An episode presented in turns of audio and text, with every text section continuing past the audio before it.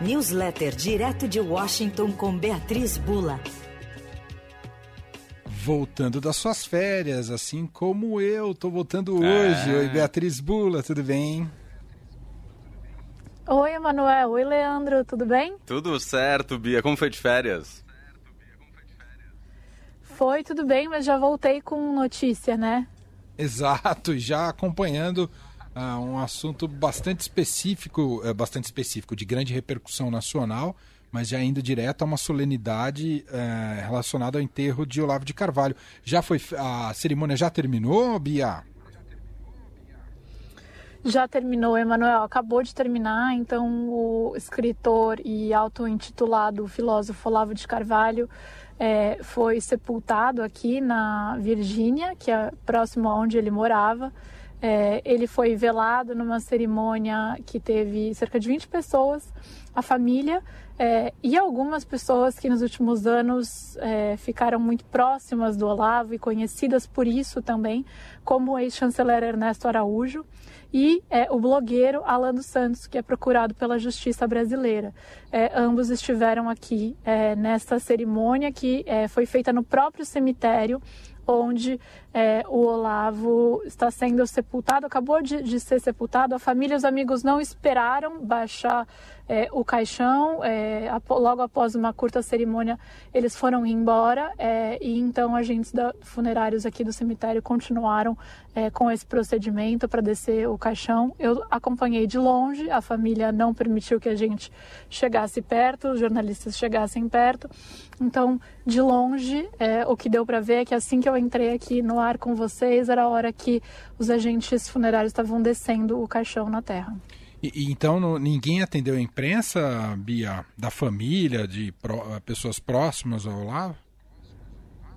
Não, pelo contrário, é, Manuel. Na verdade, a família não divulgou é, como seria feito o enterro, apesar de o Olavo ser é, uma, uma personalidade pública, né, de bastante relevo aí no Brasil nos últimos anos, desde, enfim, há algum tempo já nos protestos, desde 2013, 15, o nome dele surgiu aí entre parte da população brasileira, ganhou muita força no governo Bolsonaro, com a chegada é, do Bolsonaro à presidência.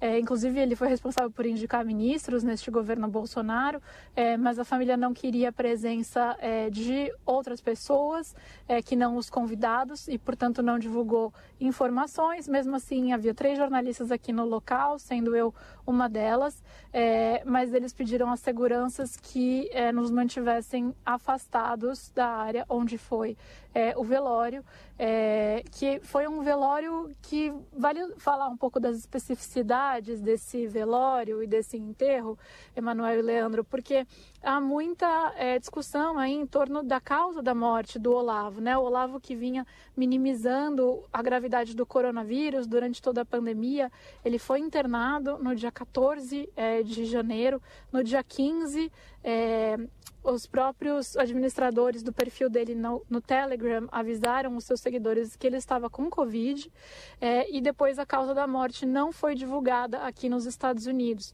É, então, por isso que alguns fatos eu acho que merecem ser destacados aqui, não que eles signifiquem alguma coisa, é, mas é, eles ajudam a traçar um quadro para a gente entender um pouco aí como que foi essa dinâmica pós-morte do Olavo, né? Que foi uma dinâmica em que houve muito pouca informação disponível ao público é, e é, ofertada aí pela família, pelas é, pessoas próximas do Olavo.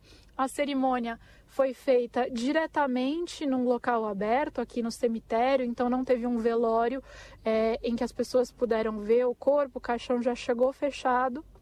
E essa cerimônia foi feita, portanto, neste local aberto com um caixão fechado. De novo, é, não dá para inferir nada a partir daí, é, mas são é, circunstâncias que vão ajudando a traçar esse quadro é, de que a gente não sabe exatamente qual foi a causa, causa da morte, mas sabe que ele estava é, infectado, é, doente, então, portanto, com Covid-19 e que morreu cerca de 10 dias depois, exatamente 10 dias depois de de ser internado é, e foi é, velado aqui, enterrado nessas circunstâncias, é, que são circunstâncias mais parecidas com as pessoas que morrem é, com a, as que são é, passam aquelas pessoas que morrem por conta de Covid, né? Caixão fechado, Sim. local aberto, enfim, poucas pessoas.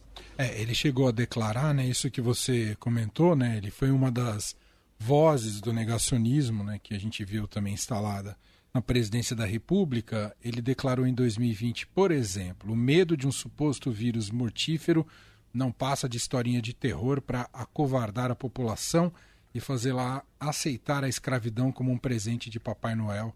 Foi uma das declarações que ele deu, o Olavo de Carvalho, em relação à pandemia.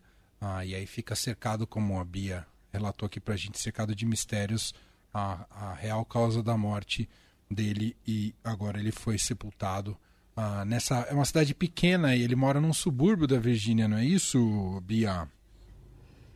Isso, Emanuel, mais ou menos 40 minutos de carro de Richmond, que é a capital da Virgínia, é, é onde o Olavo mora, mora numa ruazinha pequena, sem saída, com algumas casas bem daquele típico estilo americano, aquelas casas de madeira branca, bandeiras dos Estados Unidos hasteadas aí é, no quintal. É, é, esse o cenário aí de onde o Olavo morava.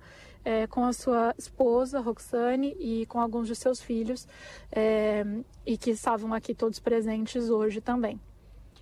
Muito bem, essa é Beatriz Bula. Aliás, diga, diga, Bia. Todos, todos não, vou fazer uma correção. Uhum. É, há, uma filha com, de, ou, há uma filha do Olavo de Carvalho, Valho, Heloísa de Carvalho, ela é rompida com o pai, com a família, ela não foi sequer convidada é, para participar da, da, da cerimônia em homenagem ao Olavo hoje.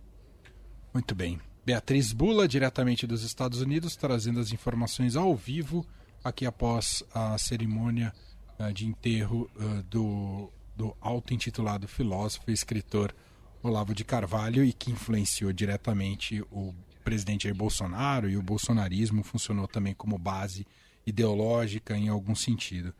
Muito obrigado, viu, Bia? A gente se fala num clima um pouquinho mais ameno, espero, uhum. na segunda-feira, tá bom, Bia? Tá bom, obrigado e até semana que vem. Beijo. Semana que vem. Essa é a Beatriz Bula com a gente todas as segundas e quartas, fazendo aqui no Fim de Tarde Eldorado o quadro Newsletter. Fim de Tarde Eldorado.